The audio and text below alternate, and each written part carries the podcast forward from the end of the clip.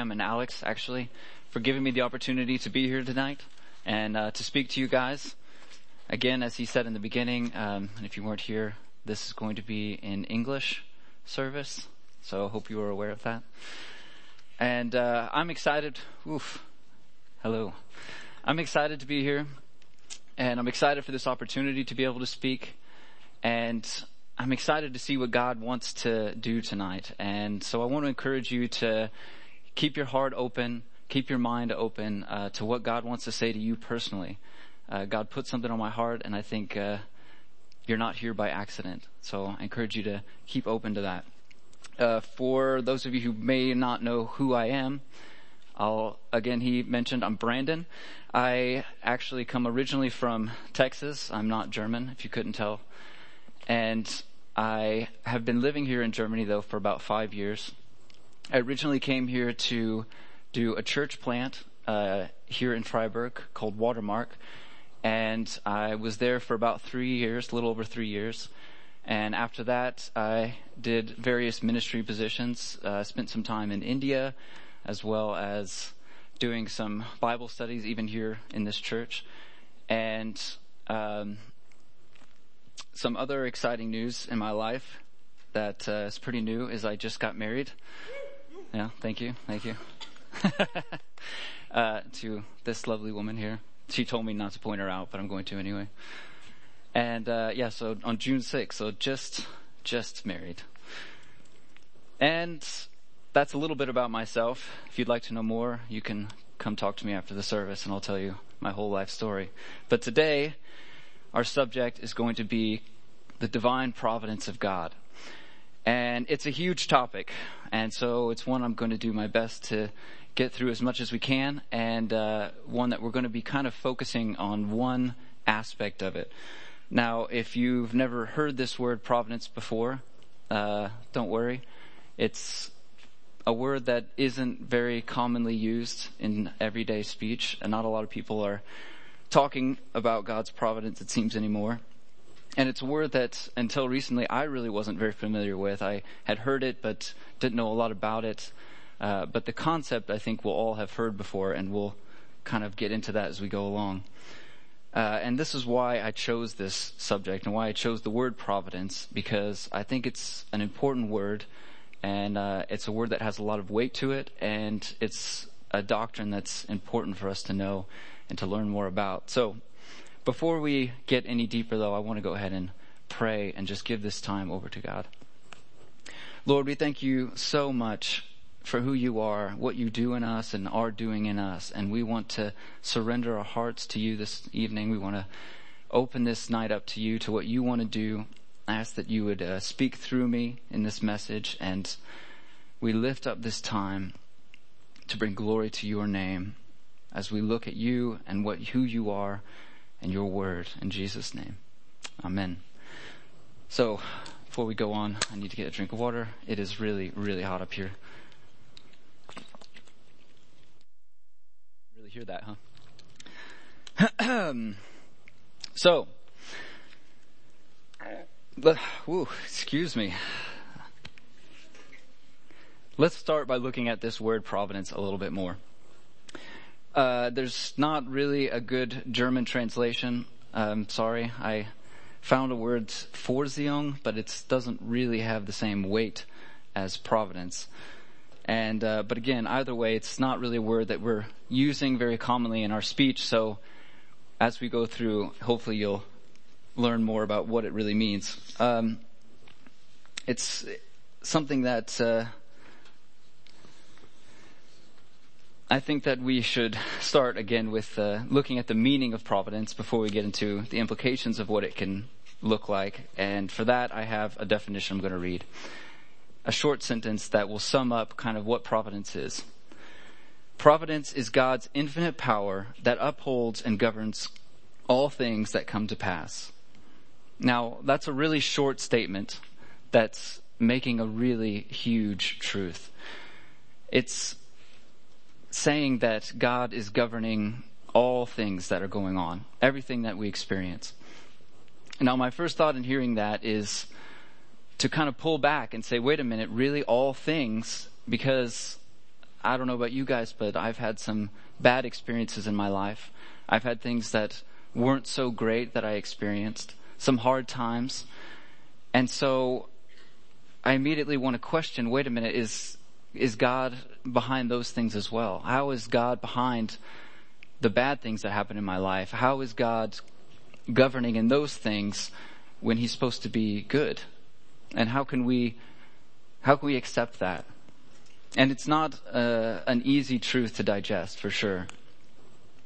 And before we dive in any deeper, I, I also want to just kind of give a quick disclaimer that I in no way intend to go through every aspect of this problem and every aspect of this huge topic of providence, but I really want us to be able to relate to it, relate to what providence really means for us, and uh, hopefully bring this kind of lost idea of providence and God's providence back into our modern day thinking and our culture. so, I know that there are also a lot of discussions that have been brought up on the idea of providence and the idea of God governing all things, good and bad. And uh, it's something that's been studied and debated for centuries and by many wiser minds than my own. And on that note, I want to take a minute and look at some of these writings of wiser men. And I know that uh, we are going to get to the Bible. We are going to jump in and see what the Bible has to say about this. But I think that it's important for us to also look at writings from other people, from other times, and especially other generations. It's easy for us to develop a, a bias about our own generation, about our own culture, and we can become blind to certain aspects of uh, of, of, what God's trying to tell us. And so it's good for us to not only look at modern writers, but also writers from other times and other cultures. And on that note, we're going to be looking at something that was written not far from here, actually, in Heidelberg, and it's called the Heidelberg Catechism, and it was written in 1563.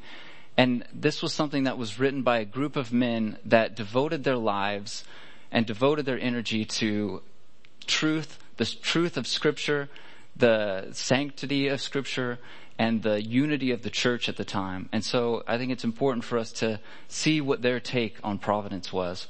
And we're going to be reading a small excerpt from the Heidelberg Catechism on the subject where they answer the question about God's providence. And you can read the whole uh, catechism online if you're interested, and I do highly recommend it.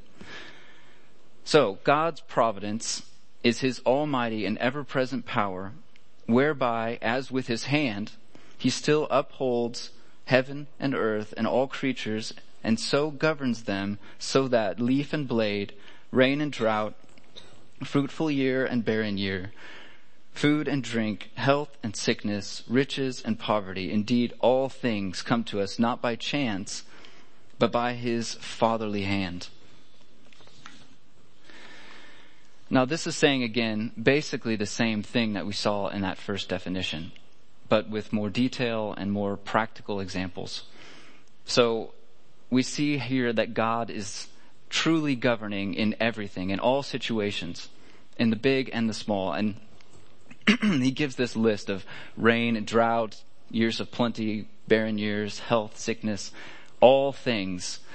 So basically we're seeing here that nothing is by chance. Nothing is coming to us merely by accident. But everything is being governed by God's fatherly hand. And I love that image of the fatherly hand. It's not a, a dictator. It's not an overlord. It's a fatherly hand. So we can trust it. But again, we come back to that problem of the bad things.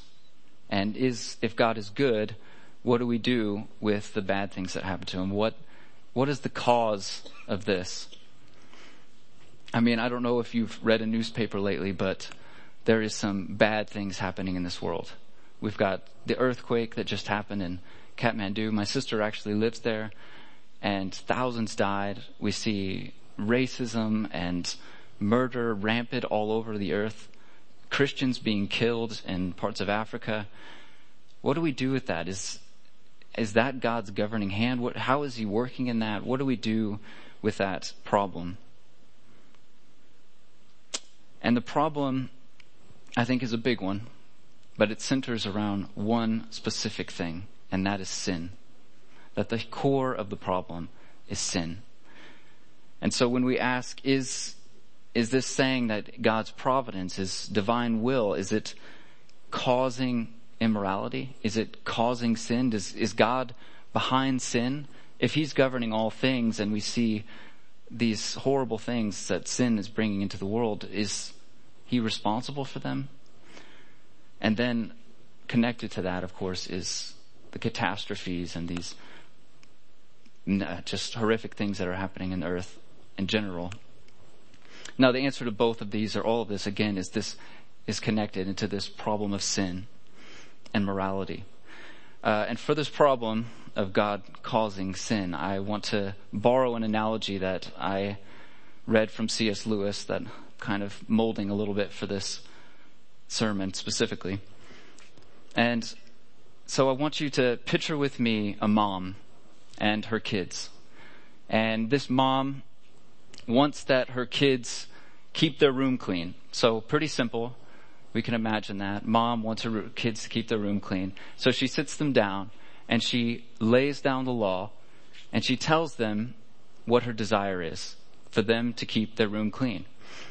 Now, when she later goes up the stairs to check on her kids and finds that the room is a total mess, we then have to ask the question, did her will or her desire change?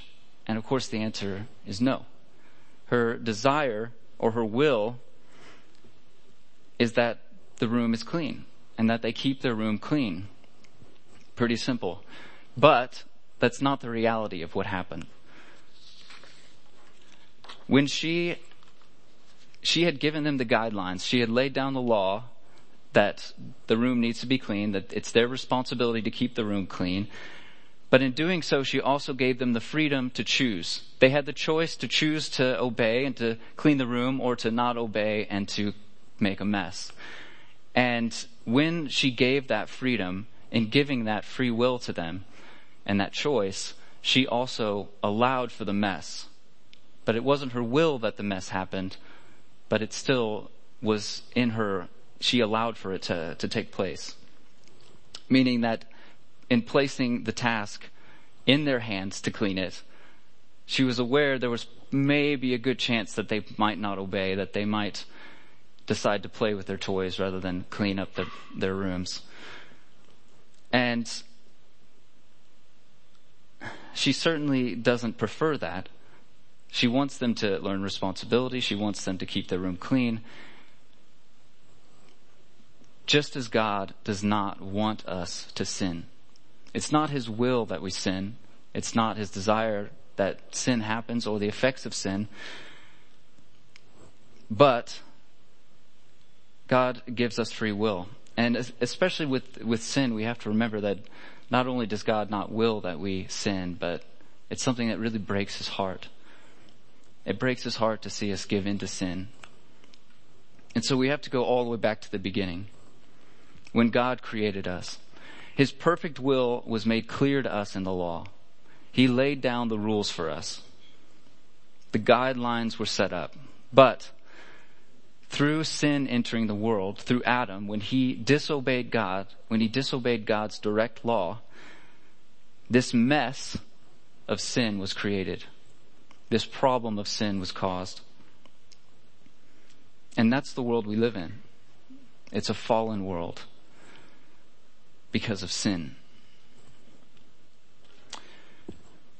And here we can start to see a line forming, I think, between this will of God, meaning what God desires for us, what His best for us is, what His will for us is, and God's so- sovereignty and His providence.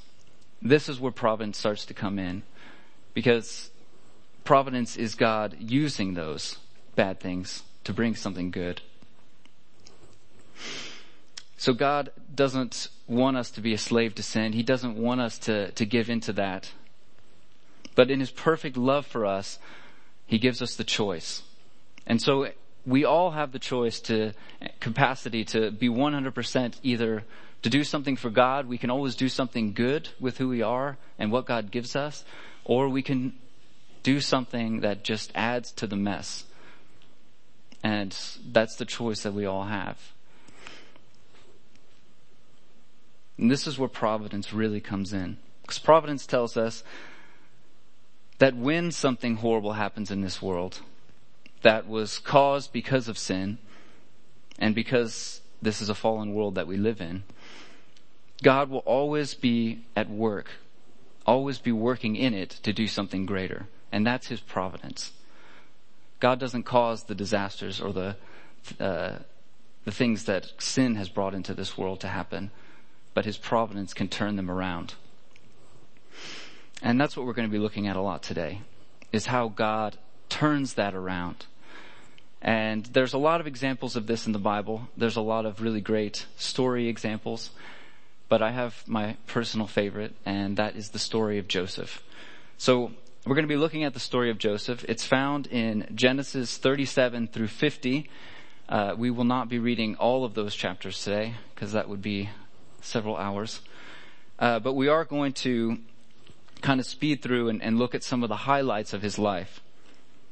Joseph's story is a story of dramatic ups and downs in his life, which is something I think everybody can relate to in one way or another. I don't think many of us maybe as extremely as Joseph, but we've certainly all had good days and bad days, good seasons and bad seasons. And we're going to look at through all of it, how Joseph's, through Joseph's life, through his ups and downs, how God was always governing and always working it out.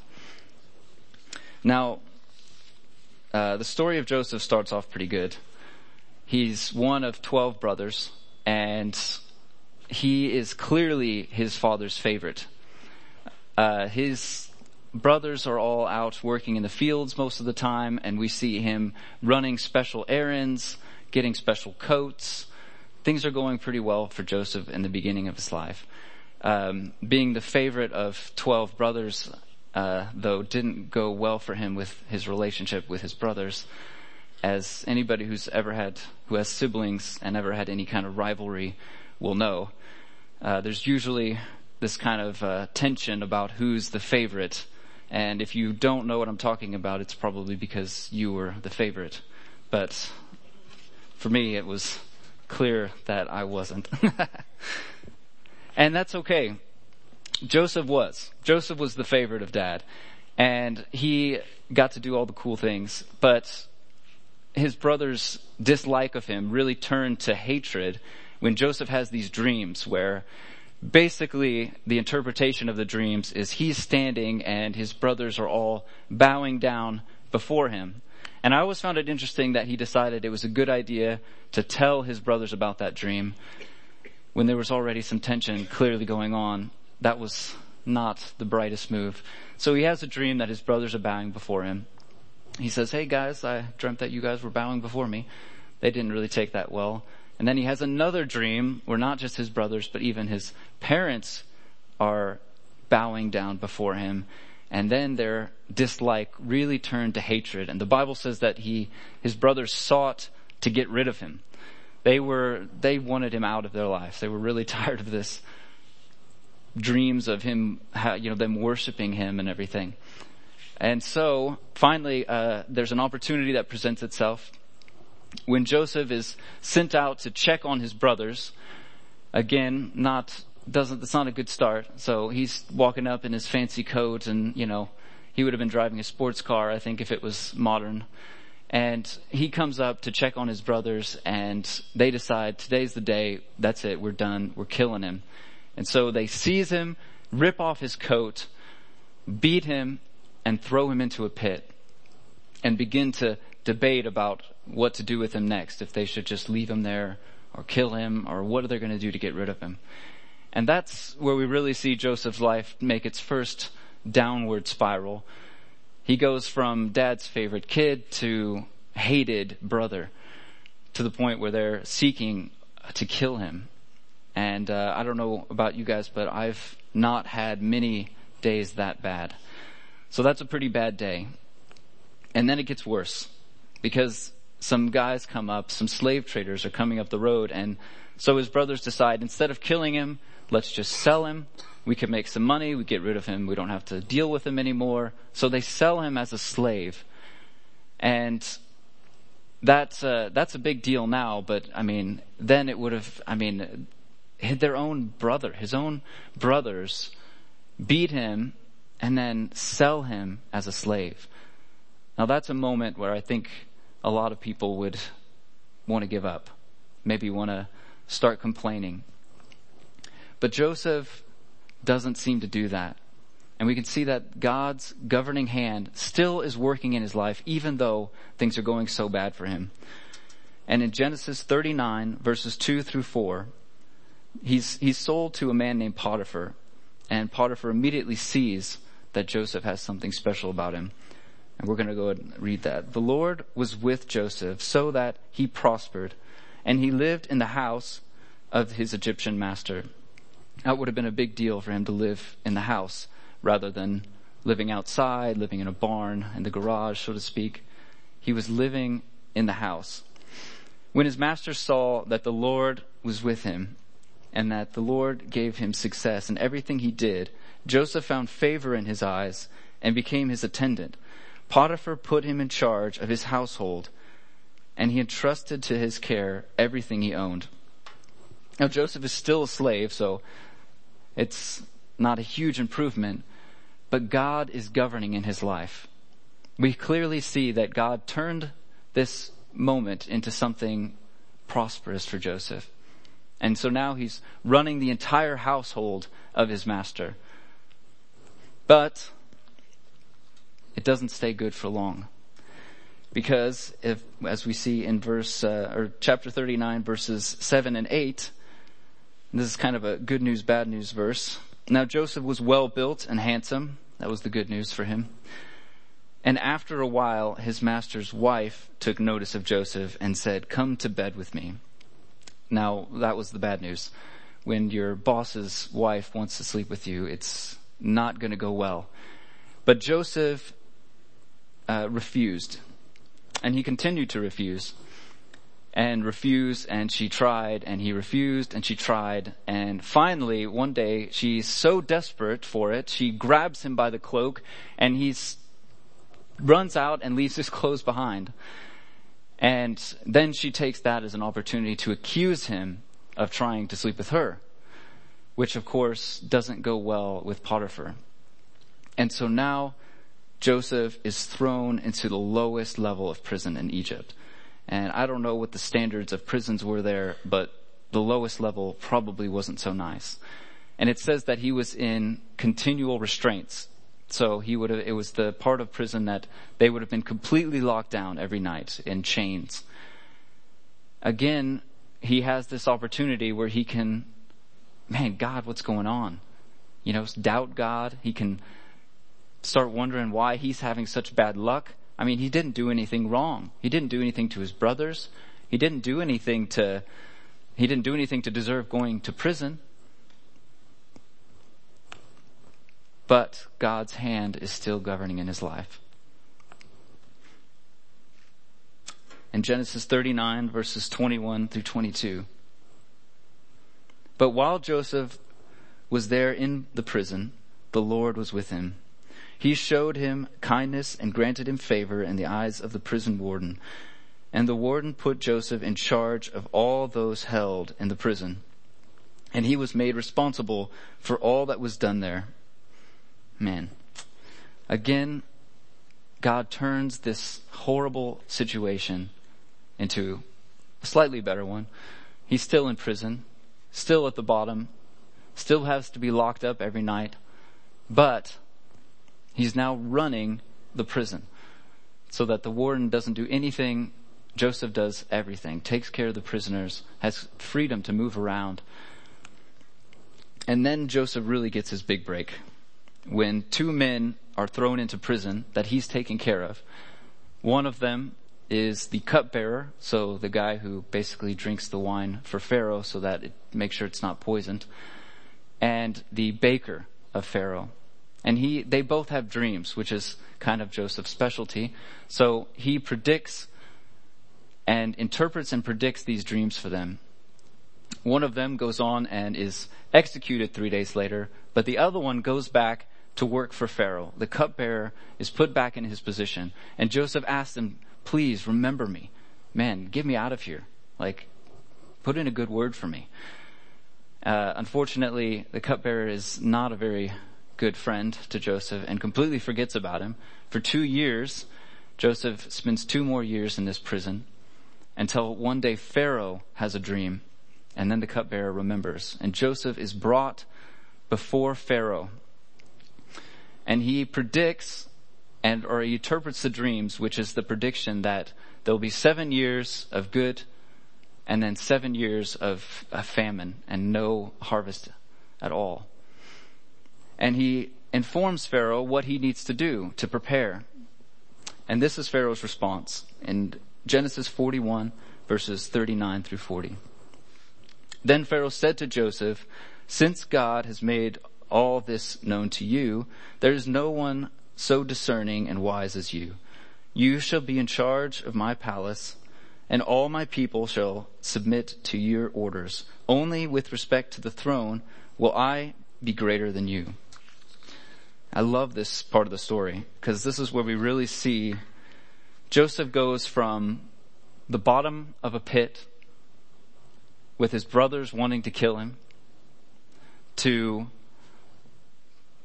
the head, the, basically he was almost the Pharaoh. He only answered to Pharaoh in all of Egypt, the ruler of all of Egypt. I mean, what a dramatic story. Now, this famine comes that he predicted.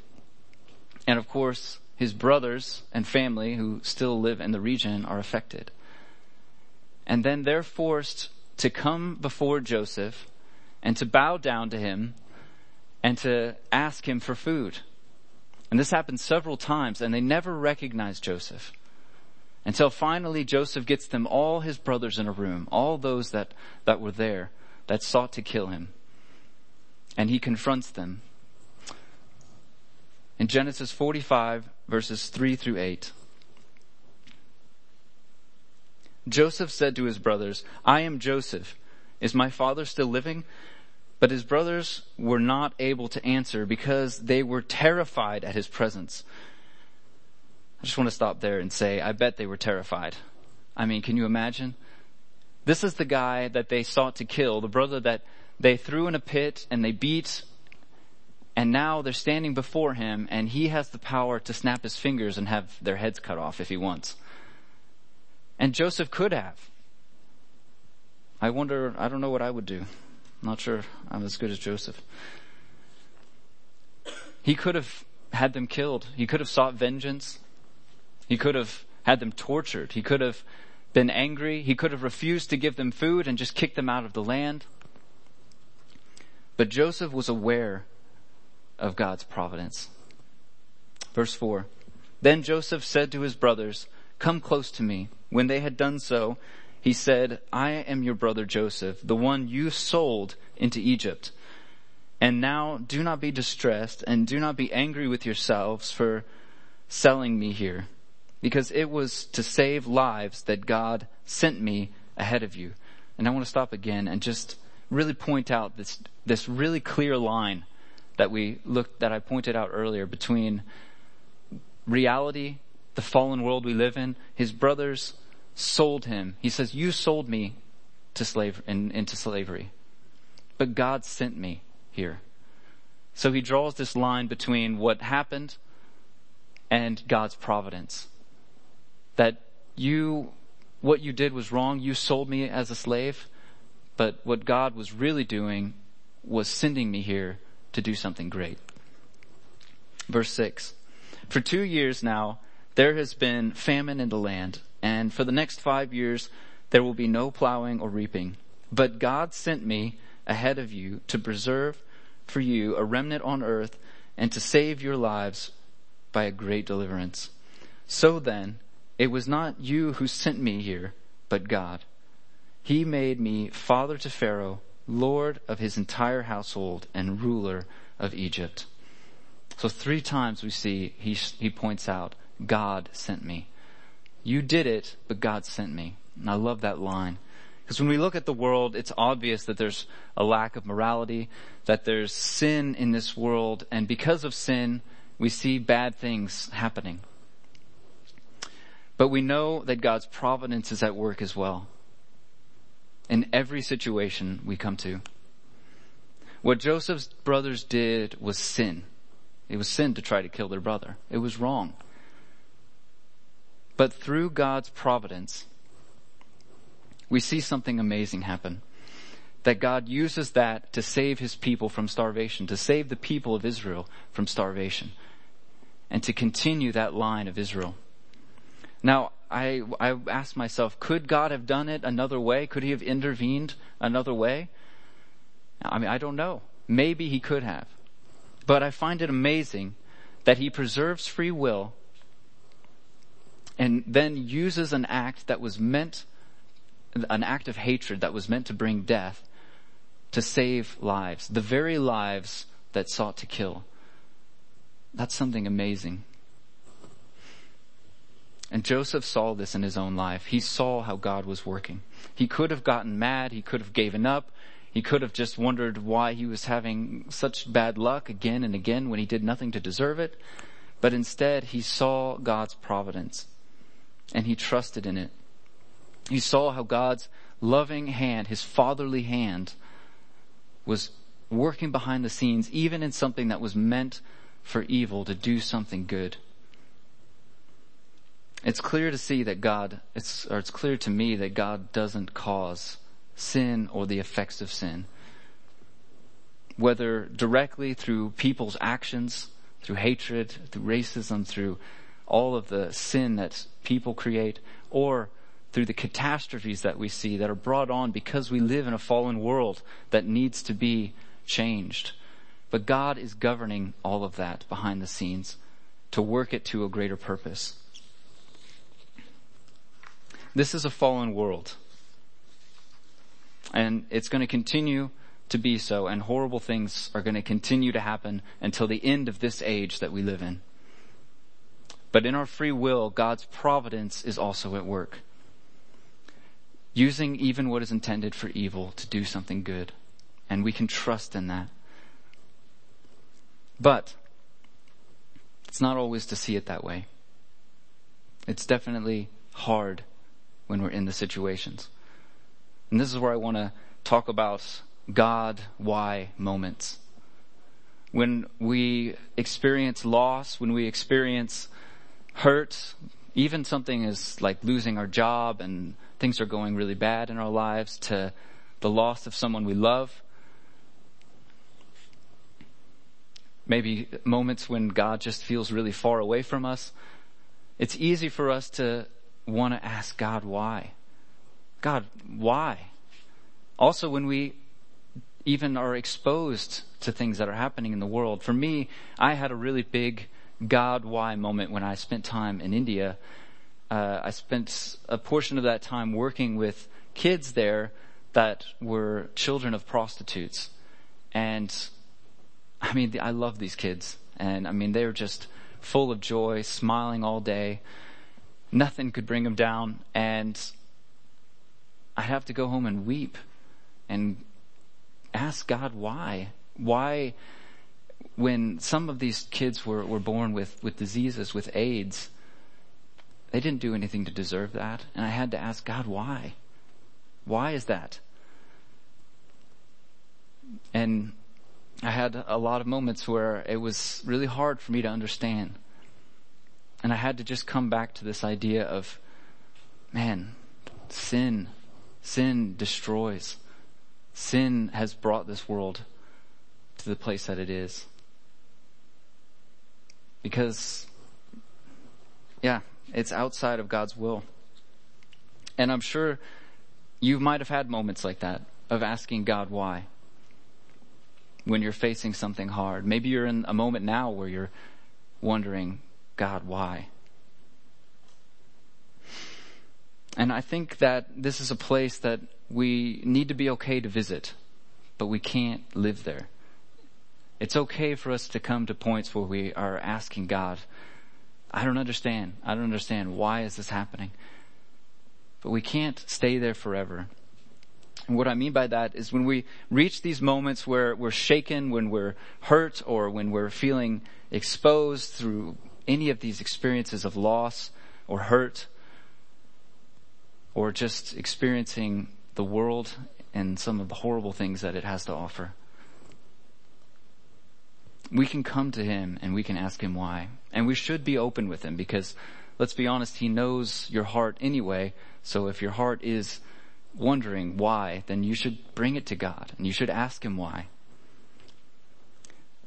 But we also have to remember that we may not always know the answer. We may not always see God at work in every situation, especially when we're in it. I don't think that Joseph always felt like, I don't think Joseph ever really knew until he became the leader of Egypt that he would be. I don't think, I think that was a surprise to him. When he was down in the prison, he, I think he was ready to accept that that, that might be, maybe this is where I'm going to be for the rest of my life. I don't know. And he might have asked God why. But it's not a place that we can stay forever and we have to come back to this point of remembering we have to trust him. When Joseph reached the end of his life, it was really clear. It was really clear to see where God had been working, what he had been doing the whole time, and how he turned all of these really bad situations and horrible things that, that uh, Joseph experienced into something good, not just for him, but also for an entire nation that he saved. And it's my hope that we all have that, that we all reach that point where things are clear and we can look back at a bad situation and say, man, God, you, you were really at work in that. But it isn't always the case. And sometimes, especially in the situation, it's so hard to see that. It can become really difficult. And I've come to a point where my prayer in those situations is, God, I don't know why, but I trust you. And I would encourage you if you, when you're facing a hard time, you can ask God why, but you have to move on to, but I trust you. Especially for us as believers. And providence is not just an Old Testament idea. This idea of God governing isn't just in the old stories. It's a New Testament promise that he gives us. Romans 8:28 And we know that for those who love God all things work together for good for those who are called according to his purpose. Now that's not a promise that things are going to go really well for you. It's not a guarantee that things are going to be good or easy, but it is a promise that in those situations, he's going to be at work. His providence is going to be working it out for good. There's this cool analogy that I found that I want to go through, and it's something actually Spurgeon, Charles Spurgeon mentions, and it's seeing God's providence as this great wheel. This great wheel that's turning and moving throughout the earth as God wills it. And as this wheel turns, we sometimes find ourselves at the top of the wheel. And when we're at the top, we can see really clearly. Everything feels nicer.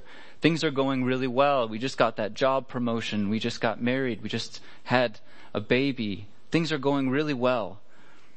But life keeps on turning and we can also find ourselves at the bottom of the wheel as it's turning where we're face to face with the dirt. Hope seems lost. God seems more distant because all we can see is the dirt that's in our face. But that wheel will keep turning and we'll find ourselves again at the top. And anyone who's lived long enough, I think, will know that this is life. This is, we have seasons. We have good days and bad days, good seasons and bad seasons. It's a cycle that life gives us. But the cool thing about this wheel analogy is that a wheel has a center. It has an axle. And that axle is God's love for his people. And it doesn't matter where you are on the wheel, if you're up at the top when everything's beautiful and everything seems so clear and good, or if you're down at the bottom, face to face with the dirt. God's love for you is always connected. You are always connected to God's love, and you're never further away from it, even though you feel like you are when you're at the bottom. We're always connected to His love. And I want to read Romans 8, 38 through 39. Most of us will know it. For I am persuaded that neither death nor life, nor angels, nor principalities, nor powers, nor things present, nor things to come, nor height, nor depth, nor any other created thing shall be able to separate us from the love of God which is in Christ Jesus our Lord. We all find ourselves on this wheel of life. I think we've all could agree that we've not all had good times since we were born. Things have gotten good, things have gotten bad. It's a constant cycle we go through. But the thing that's constant in our lives isn't what, what's happening to us. It's God's love for us. And that's what we're connected to. And that's what we look to. When we look out at our situations, we'll see them as good and bad. But when we look in to what we're connected to, we'll see God's love for us.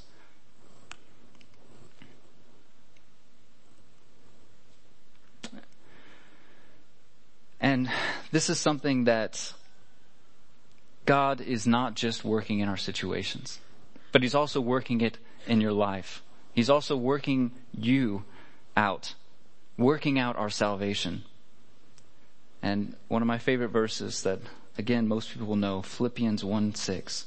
Being confident of this, that he who began the good work in you will carry it on to completion until the day of Christ Jesus.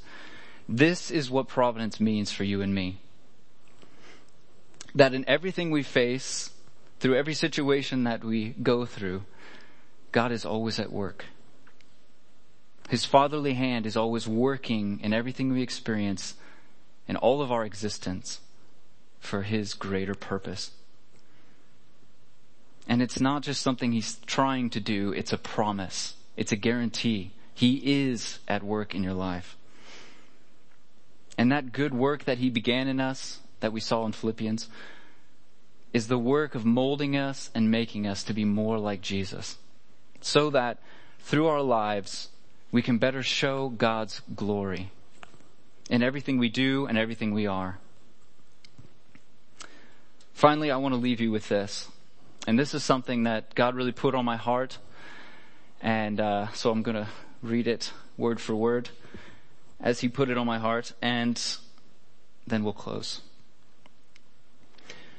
When we come to the knowledge of truth that Jesus died and rose again, that he took sin on himself and that we've been set free, when we become believers and followers of Christ, we can have true peace and comfort and above all, joy in any situation we find ourselves in.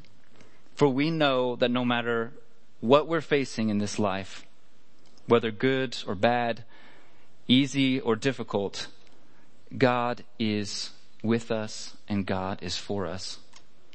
He is working out our salvation, making us more like Christ through every situation we find ourselves in. He is always with you. He is always near. So let's trust in Him. Let's pray. Lord, we trust in you. We thank you, God, for your work in our lives. We thank you, God, for your work behind the scenes in our good and our bad situations. That when we don't see you, we can always look to the center of our, of this wheel of providence in our lives, that you and your love for us is always there. We trust you, God, with our lives. We trust you with everything we are. And we pray, God, that when we have our moments of doubt and we are wondering why, that we would always be able to come back to trusting in you. In Jesus' name, amen.